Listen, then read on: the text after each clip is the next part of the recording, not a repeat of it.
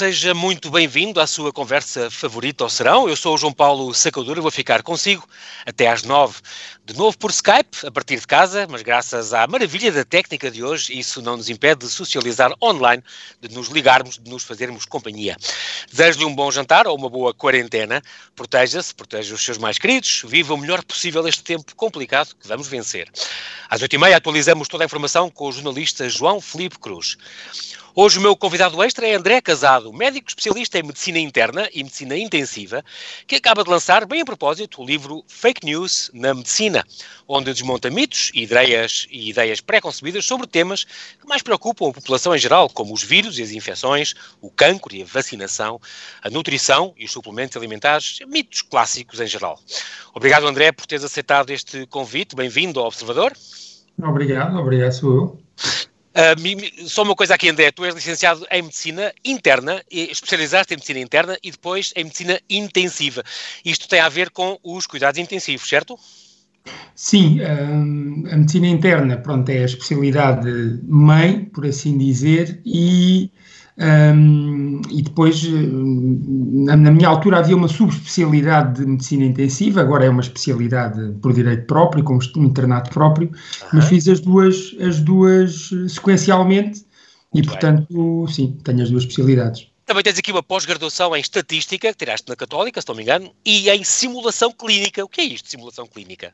Já agora? A simulação clínica é, um, é o ensino, é, é, o que, é, o, é o que vamos ver no ensino uh, médico no futuro. Um, portanto, é o ensino de, de, medicina, de prática médica, de, em todas as suas vertentes, com recurso a ambientes simulados, a pacientes simulados, a procedimentos simulados antes de utilizá-los, logicamente, no próprio doente. Na vida real, claro. Muito bem. Uh, vamos falar já deste livro, uh, que curiosamente esta, esta conversa, André, já estava uh, agendada há algum tempo, mas não, não pode ser mais oportuna hoje em dia, não é? Com, esta, com toda esta é confusão e desinformação que tu tá, tem, também tens estado a ver e a monitorizar, com certeza, à volta do coronavírus. Este livro, Fake News da Medicina, saiu agora, saiu este mês, na edição da Matéria-Prima, que é uma chancela do Clube do Autor, e no fundo um, tem logo na capa a dizer para quem quer clarificar mitos e falsidades usando apenas a razão e a ciência, porque o medo é o motor que impulsiona as notícias falsas e a internet o maior veículo para as transmitir. Portanto, como é que estás a viver este, este momento em que não podia ser mais oportuno neste teu livro? Tu sentes, eh, pelas mensagens que vais recebendo, que há realmente uma grande desinformação e isso é um perigo? Esta... Um... esta altura para o lançamento do livro, obviamente isto não foi, não foi planeado, o livro está fechado há algum tempo uh, e é por isso que as pessoas, aviso já, faço aqui já o spoiler, Sim. não encontrarão uh, a temática do coronavírus aqui uh, especificamente abordada. Sim, mas falas muito de vírus, isso falas, de infecções e tal. Sim, sim, sobretudo a propósito dos movimentos anti-vacinação, que têm sido uma, também, têm tido um crescendo importante nas últimas décadas, vai lá nas últimas duas décadas, uhum.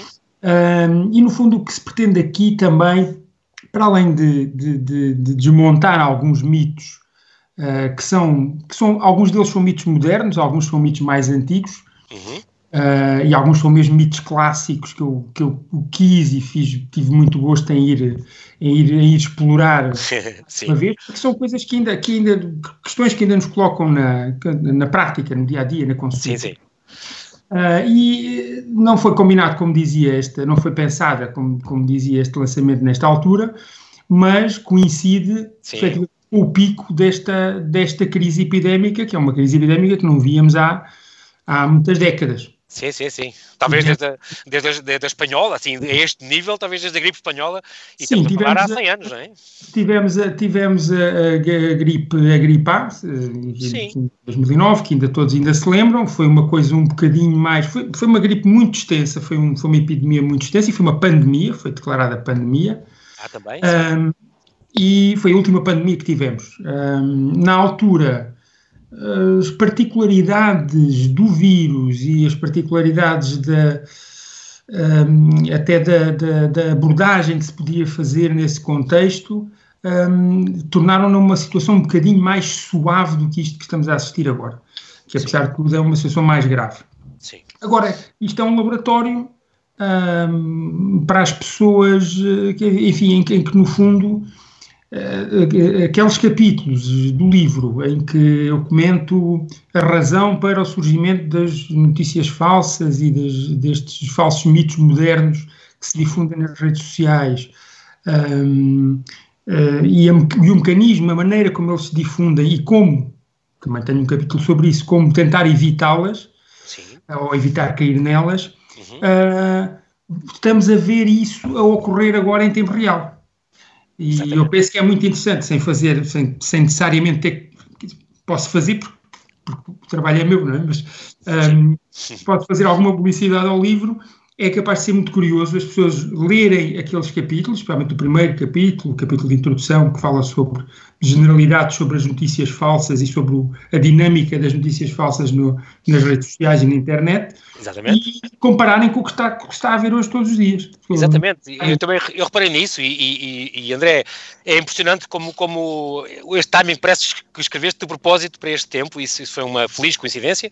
Um, e, e, por isso, é uma coisa muito importante é, por exemplo, eu se calhar começava pelo fim, esta, esta caixa de ferramentas que tu tens, que eu acho que é muito importante as pessoas terem nota disto. Uh, caixa de ferramentas para o cético digital. Portanto, se, tu pedes às pessoas sejam críticos, atenção, faz chama a atenção que os mídias não são veículos de informação científica. Quando a gente pesquisa no Google, vão à segunda e à terceira e à quarta página de fazer também essa prova e contraprova de, das informações que nós devemos uh, tirar e checar. Pense lateralmente como um fact-checker, desconfie da informação que, que, confirma o que pensava, esta é extraordinária. Não confie nas redes sociais, isto é muito importante também falar isso, estou, estou só a citá-los um por um. Sim, completamente. Um perito não nasce na internet, não aceita conclusões só porque falam uns estudo científico, é outra maravilhosa, porque nós somos inundados de estudos científicos que provam umas coisas e no dia a seguir umas que provam o contrário. A ciência não é democrática e mude de opinião, se for caso disso, e se achar que, que descobriu um, um, um, pronto, um novo argumento ou uma, uma nova prova que, que vem por, repor a, a, verdade. Portanto, só estas ferramentas que tu dás, André, são muito, muito importantes e então esta chuva nas redes sociais de tudo que é desinformação tem sido uh, impressionante e, e, e, por isso assistimos àqueles programas como o Polígrafo e assim, que são importantes para, para, para fazer este, este, este explicador e este, estes eh, fact-checks que são importantes e que, nós, e que nos assustam tanto, muitas vezes. É, o ritmo de, de, criação de conteúdo, no fundo, somos neste momento mais de 5 mil milhões a criar conteúdo, conteúdo para as redes sociais. Exatamente. É, e no fundo, cada um cria o conteúdo que lhe apetece. Uh, e há uma, costumo citar, costumo citar neste, neste propósito o Humberto Eco, que a altura dizia que o que as redes sociais fizeram foi dar voz aos imbecis. Sim. Uh, e pronto, o Humberto é que era particularmente assertivo contra, sim, as, sim, contra as redes sociais e contra as brigas da internet. Mas, de certa forma, o que as redes sociais fazem, para além de dar, forma, de dar voz aos imbecis, obviamente também dão mais voz a quem tem a quem tem opiniões realmente válidas e, claro, e os dados certos. Uhum. O problema é distinguir uns de outros. Uh, isso é que ninguém sabe, ninguém sabe fazer com certeza, ninguém pode dizer com certeza em relação aos conteúdos que, que recebe das redes sociais. Portanto, quem é que é a pessoa por trás daquele conteúdo, uh, qual é que é o seu interesse, qual é a sua intenção.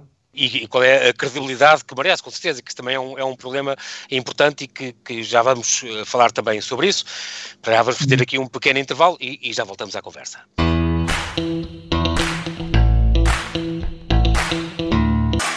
Estamos a conversar com André Casado, especialista em medicina interna e medicina intensiva, que acaba de lançar o livro Fake News na Medicina, onde desmonta mitos e ideias pré-concebidas sobre temas que mais preocupam a população em geral.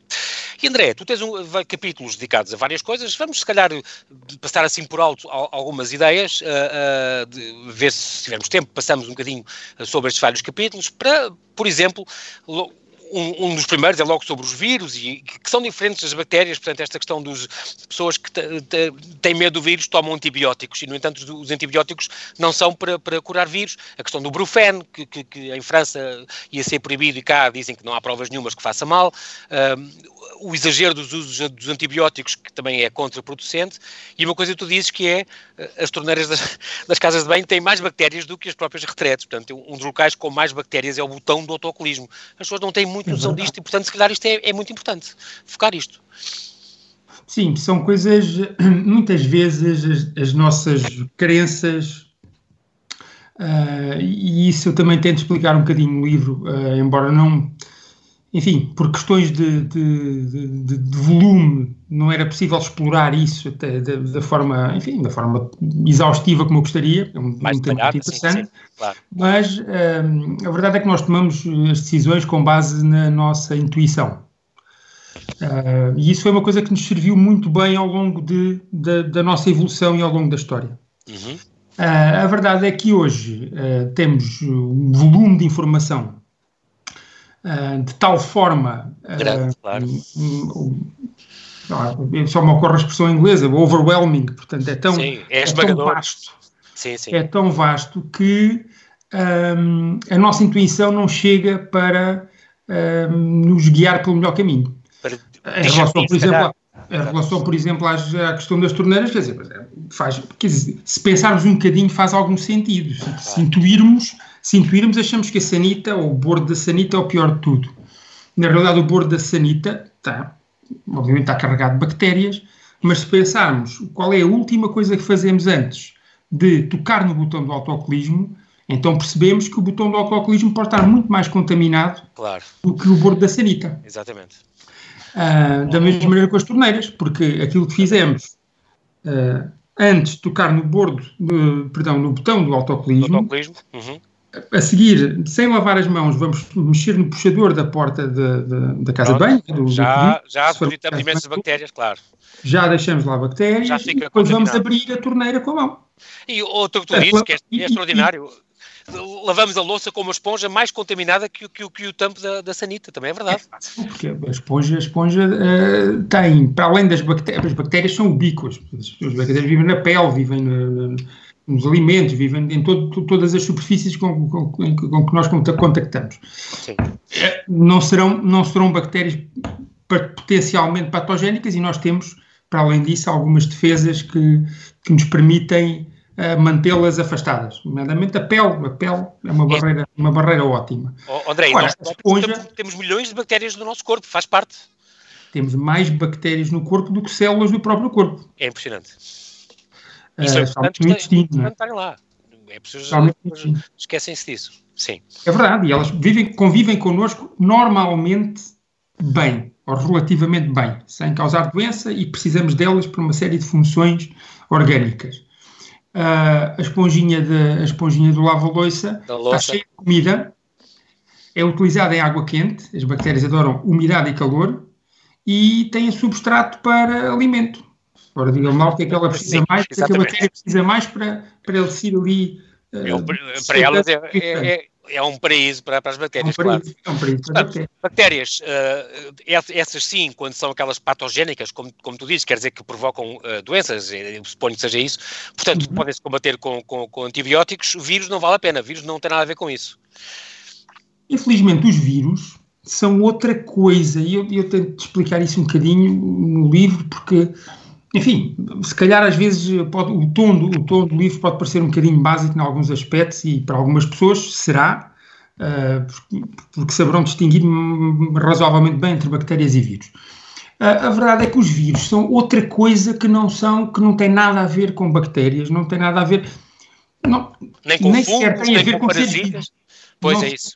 Quer dizer, não são seres vivos, quer dizer, é falta de mecanismos para que lhes possamos chamar em, em, toda a verdade ou em boa verdade de seres vivos. Portanto, não têm metabolismo próprio, não, não se reproduzem uh, sem, sem, sem ser às custas de células que infectam. É. E, portanto, estamos outra, é outra realidade completamente diferente. O que os antibióticos fazem, e são desenvolvidos para isso, é para atuar em certas partes do metabolismo e, do, e da função funções essenciais das bactérias. Ah, portanto, como os vírus não têm, não, não, não, não têm essas funções. Exato. Portanto, quer dizer, há, vírus, há, por exemplo, antibióticos que interferem com o DNA das bactérias e impedem-nas de se reproduzir. Sim. Muitos vírus nem têm DNA, têm RNA. É, é um RNA à parte, exatamente. Portanto, é, outra, é, outra, é, outra, é outro mundo. Portanto, as pessoas percebendo isto, acho que conseguem perceber melhor porque é que um, o antibiótico não faz nada. o antibiótico não faz nada aos, vírus. Claro, claro. também desmonta esta história de uma gripe mal curada, que as pessoas dizem uma gripe mal curada pode provocar pneumonia. Isto não é verdade, portanto. Não, não exatamente assim, quer dizer, não exatamente assim como está dito. Uh, o que acontece nestas, nas, nas, infecções virais uhum. é que muitas vezes criam condições na, no trato respiratório, nas, nas vias respiratórias, nos brônquios, no pulmão, inclusivamente, criam condições de alguma fraqueza ou alguma debilidade, vá lá, das defesas, por assim dizer, que permitem ou facilitam muito a colonização bacteriana. Portanto, as bactérias vêm a seguir. Pois, okay. As bactérias vêm a seguir e aproveitam a brecha defensiva claro. os, induzida pelos vírus. Uh, e nesse sentido, não é raro haver esta sequência e, e cá está como o instinto humano funciona. Quer dizer, as pessoas associam, quer dizer, bom, esta gripe malcrada deu pneumonia. O raciocínio global uh, tem alguma lógica, quer dizer, porque se percebeu que a seguir a uma gripe, muitas vezes vem uma pneumonia. Uhum, uhum. Que é um caso, na gripe espanhola que matou a esmagadora maioria das pessoas foi pneumonia. pneumonias peri, portanto, as que aconteciam conjuntamente com a infecção viral okay. ou as que aconteciam depois da infecção viral. Okay. Uh, um, e isso está muito bem investigado até em estudos de, paleo, de paleopatologia. Uh, portanto, esta associação não é descabida, mas não é exatamente esta não é, não é efeito, pronto. De, de, que, ok, se temos que curar bem a gripe para depois não ter a pneumonia, ela pode acontecer à mesma. Quer dizer, pois, pois, curar bem depende da, da, resposta que o organismo tiver, porque infelizmente não temos grandes armas antivirais que possam resolver melhor ou pior uma pneumonia. Isso depende muito do nosso sistema imunitário e da agressividade do vírus, como estamos a ver agora também no caso do coronavírus. A tua ideia sobre uma vacina para este coronavírus é uma coisa de para meses? Que ideia que tu tens do que tens visto? E confio que tu vás aos, aos sítios certos procurar informação. Bom, é isto, vamos ver. Aqui é. Um, desenvolvimento da vacina para o coronavírus dependerá, não depende do esforço internacional que está a ser feito em todos os laboratórios, todas sim, sim. As, as, as, farmacêuticas, laboratórios de universidades e tudo isso.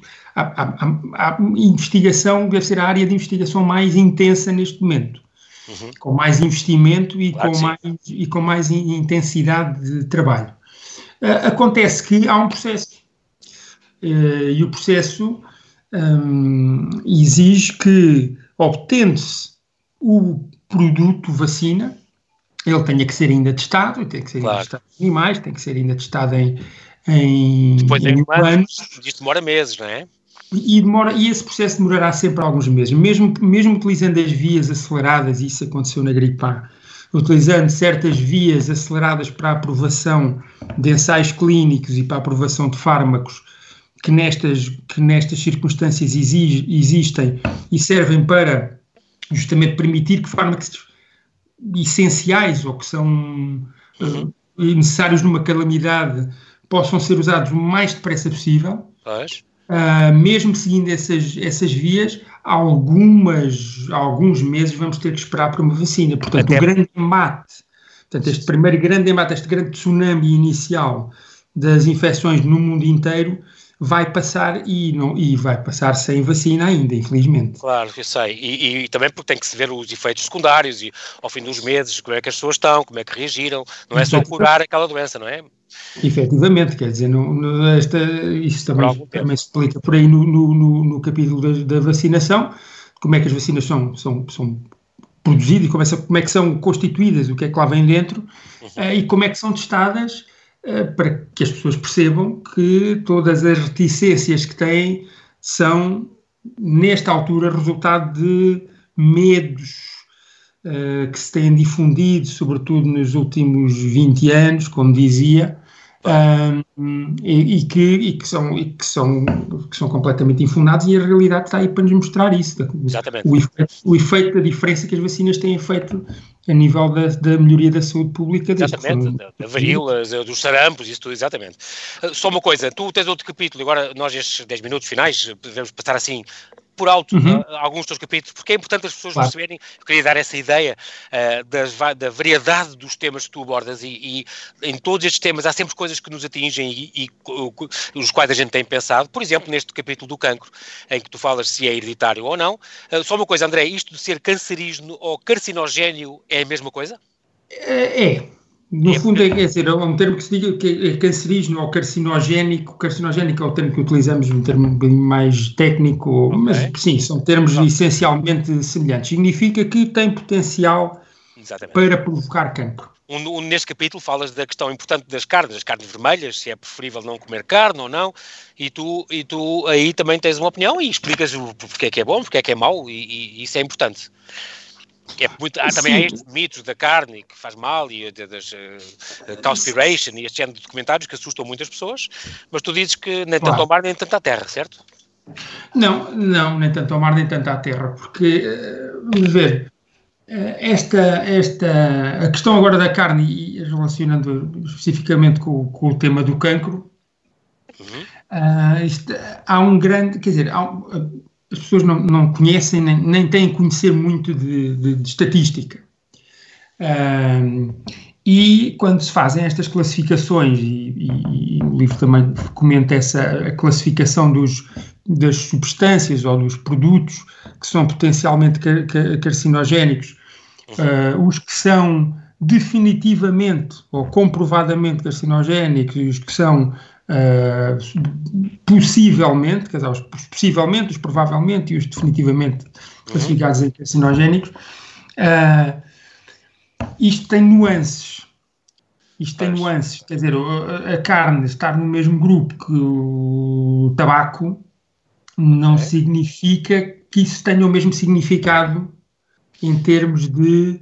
Para já é discutível se a qualidade da evidência aponta perfeitamente nesse sentido ou não, mas isto são decisões de, de, de painéis de, de, de, técnicos e de painéis, painéis claro. técnicos e painéis de, painéis de decisores. Exatamente. Uh, enfim, às vezes são discutíveis. Uh, todas as maneiras, o simples facto de duas, duas substâncias pertencerem ao mesmo grupo de carcinogénios comprovados não significa que o seu potencial carcinogénico seja o mesmo. Significa claro. que nós sabemos que aquela substância ou aquele produto aumenta o risco de cancro ou temos a evidência suficiente para afirmar isso. Pois. Essa é a ideia. Uhum. Uh, e, portanto, um, ou, ou, melhor, isso não, não, não fala sobre o cancro, a intensidade desse, desse, desse risco. Não pois. sei se entender. Sim, sim, sim. Se uh, é muito, muito provável ou menos provável, exatamente. Se tem um grande, uma, uma grande, um grande risco de gerar cancro ou se tem um risco relativamente baixo. Portanto, há, há substâncias no grupo dos comprovados carcinogénicos que são relativamente inocentes porque na prática, vamos ver, na prática, porque não temos exposição suficiente a eles, portanto, na nossa vida, ao longo da vida, uh, e existem outros, ou, e existem outros que, uh, mesmo com com, com menor potencial carcinogénico, a nossa exposição é tão intensa e tão prolongada ao longo da vida que tornam-se carcinogénicos muito significativos, portanto aumentam muito o risco. Exatamente. Muito bem, aqui uh, avançando aqui, ainda claro que na parte do cancro ainda falas uh, da questão sobre questão do cancro ser hereditário ou não, sobre a quimioterapia, que é, é, o pior remédio, como tu dizes, à exceção de todos os outros, é verdade. Uh, neste capítulo da vacinação, já agora fica uma nota curiosa que já vem desde os chineses, no século XV, não fazia ideia, e é muito interessante esta parte em que tu explicas, onde os doentes já eram, já eram inoculados com, com a doença uh, na China uh, já há 500 anos, há 600 anos, incrível. Sempre houve opositores, como tu dizes muito bem. Uh, esta questão da, dos mitos, da, da, da, teoria da conspiração da aliança capitalista e farmacêutica, também desmontas isto muito bem, que, o, que a vacinação não provoca autismo e que já não tem mercúrio, muito bem. Vamos avançar neste capítulo também da nutrição, só para dizer o que ele tem, uh, uh, que fala dos alimentos biológicos e dos superalimentos. É muito importante isto, desta moda das, das, dietas detox e paleolíticas e low carbs e vegetarianas e veganas. Falas também disto, que é que é bom e que é que não é tão bom uh, nisso. E diz uma coisa muito importante, André, que é, não há alimentos absolutamente bons ou maus. Há uns que se devem comer várias vezes por dia e há outros que muito pontualmente. Chegas a dar exemplos, de vez em quando pode comer uma bola de Berlim ou, ou comer uma coisa coisa mais doce, quer dizer, pronto, as pessoas têm que ter cuidado e cada caso é também um caso, não é? É verdade, quer dizer, a exceção de, como é lógico, quer dizer, isto, a maior parte destas afirmações aplicam-se a situações de saúde. Claro. É, portanto, a, a, a, pessoas com saúde ou sem problemas de saúde que limitem por exemplo, a ingestão de glúten. Claro, De glúten, por exemplo. Portanto, Bom, falas disso, das alergias e das intolerâncias, muito importante esse capítulo, porque é uma coisa que também está, eu ia dizer na moda, mas está, está na berra hoje em dia, não é? É uma confusão agora louca, quer dizer, é. ninguém sabe se é intolerante, se é alérgico, se é. Não, e a maior parte das pessoas não são nem uma coisa nem outra. Um, é pouco mais de 1%, provavelmente pouco mais de 1%, se calhar até um bocadinho mais, de, um bocadinho mais de, de, das pessoas uh, serão intolerantes ao glúten. Sim, mas é muito pouco uh, significativo. Intolerantes é? ao glúten porque são celíacos, portanto têm, têm doença celíaca. E aí há claramente um problema na ingestão de glúten. Portanto, estes doentes não podem nem de vez em quando ingerir glúten. Uh, um, às vezes, para alguns deles, com, com, com intensidade de doença, portanto, com uma, uma, uma, intensidade de reação ao glúten maior, micro, micro quantidades de glúten, a contaminação de, de, de, de da sua alimentação com partículas é minúsculas de glúten é o suficiente para desencadear uma crise. Pois, Portanto, à exceção de situações dessas situações muito particulares, Exatamente um... Em geral, as pessoas não são alérgicas, portanto, ou intolerantes a, a isso. Mas não, há este mito, os restaurantes e tudo, já têm, já fazem as perguntas, já dizem tudo, já, já as emendas, já, têm, já constam com isso. Uh, é, é impressionante. Verdade. Essa... Mas é verdade, isso, isso tem sido, uh, sobretudo nos restaurantes, eu diria, e os, celíacos, os doentes celíacos que eu, que eu conheço, e alguns, tenho alguns amigos com, com doença celíaca, o que me dizem é que isso é tudo muito giro para quem não é celíaco. Porque quem tem doença celíaca e vai a um restaurante que diz, ah, opção sem glúten, mas espera, a opção sem glúten foi preparada na mesma cozinha, com as mesmas facas, os mesmos utensílios, os mesmos, os mesmos tabuleiros de corte, onde foi cortado pão, então é porque aí... está contaminada. E então aí pode apanhar, basta, como tu dizes, uma partícula para, para desencadear essa intolerância e essa reação. Conheço alguns, alguns doentes celíacos que têm gravíssima intolerância ao glúten e esse tipo de contaminação cruzada dos utensílios de cozinha numa cozinha de um restaurante é, grave, claro. uh, é suficiente para os comprometer. Claro que sim. Claro e, portanto, posso dizer que conheço doentes celíacos uh, com doença bastante séria que me dizem uh, isso está tudo muito bonito, mas restaurantes onde possamos comer é este ou aquele ou aquele. E claro. dão-me um conjunto de três ou quatro em que. Não, não arriscam, exatamente. Não há glúten. Onde aí tem segurança absoluta. Não há glúten na cozinha. Exato, todo, exato, todo, toda a cozinha é, é, sem glúten. Porque em, em, ambientes onde se mistura, corta o pão com glúten em cima da mesma tábua do pão com, sem glúten, uh, o pão sem glúten vai ficar com glúten. Vai claro, ser contaminado. Claro. E, portanto, é. é muito engraçado para quem anda nesta moda de agora não vou cortar com o glúten, porque o glúten me faz-me isto, faz-me aquilo, etc. É. Mas para os clínicos não faz muita diferença. O que tem feito alguma diferença, de facto, e se há alguma coisa positiva nesta moda, é este aspecto de, tanto nos supermercados, enfim, nos, nos supermercados e até nas grandes superfícies, cada vez há mais disponibilidade de produtos é. aptos para doentes celíacos. Exatamente, isso é importante. Mas também gostava de salientar aqui outra coisa, que isso, que isso não, não comento no livro. Muitas das, das opções que existem sem glúten nos supermercados, os doentes celíacos sabem distingui-las, uh, porque há um símbolo europeu de, de certificação. Exatamente. Muitas são relativamente, bom, não quer dizer falsificadas, mas uh, Uh, são um engodo em que, ok, aparece um símbolo sem glúten, o símbolo é uma coisinha parecida. Ter, ter cuidado então com, com o símbolo. Não é um símbolo de garantia Sim, estes rótulos têm que ser muito bem observados. Já agora fica Pronto. esta mensagem. Exatamente. Pronto, nós, nós temos mesmo de terminar, uh, eh, um, André, mas uh, fica também esta, esta ideia que tu falas também da água e de dar com a garrafinha de água ou não. Falas dos suplementos vitamínicos, dos batidos de proteínas, do leite, dos suplementos de cálcio, da importância de, de, de, dos, daqueles suplementos multivitamínicos. Ler ao sol, dizes tu, é tão importante. 20 a meia hora geram vitamina D, ler ao sol, ter um bocadinho ao sol para vários dias. E depois acabas com os mitos clássicos também, com a, a, congestão, por exemplo, que é um mito, a digestão não demorar 3 horas, a anestesia, que é, que é um mal necessário, a, a, comer muito açúcar pode dar diabetes, é outro mito que tu também vais desmontar, as comidas que agravam acne, etc. É só para dizer que acaba este livro com 33 páginas de bibliografia e referências, prova uma grande pesquisa, portanto fica aqui esta ideia, fica aqui um agradecimento à tua, à tua participação aqui, do convidado extra, André, e, e, que agradeço. nós é que este livro é mesmo para prescrever e aviar rapidamente na livraria mais perto quando puder. Uh, não temos tempo para mais, agradeço-te mais uma vez uh, pela tua presença e onde ajudas com este livro a não ter medo e ter uma perspectiva real da verdade por trás de tanta desinformação nestes tempos difíceis.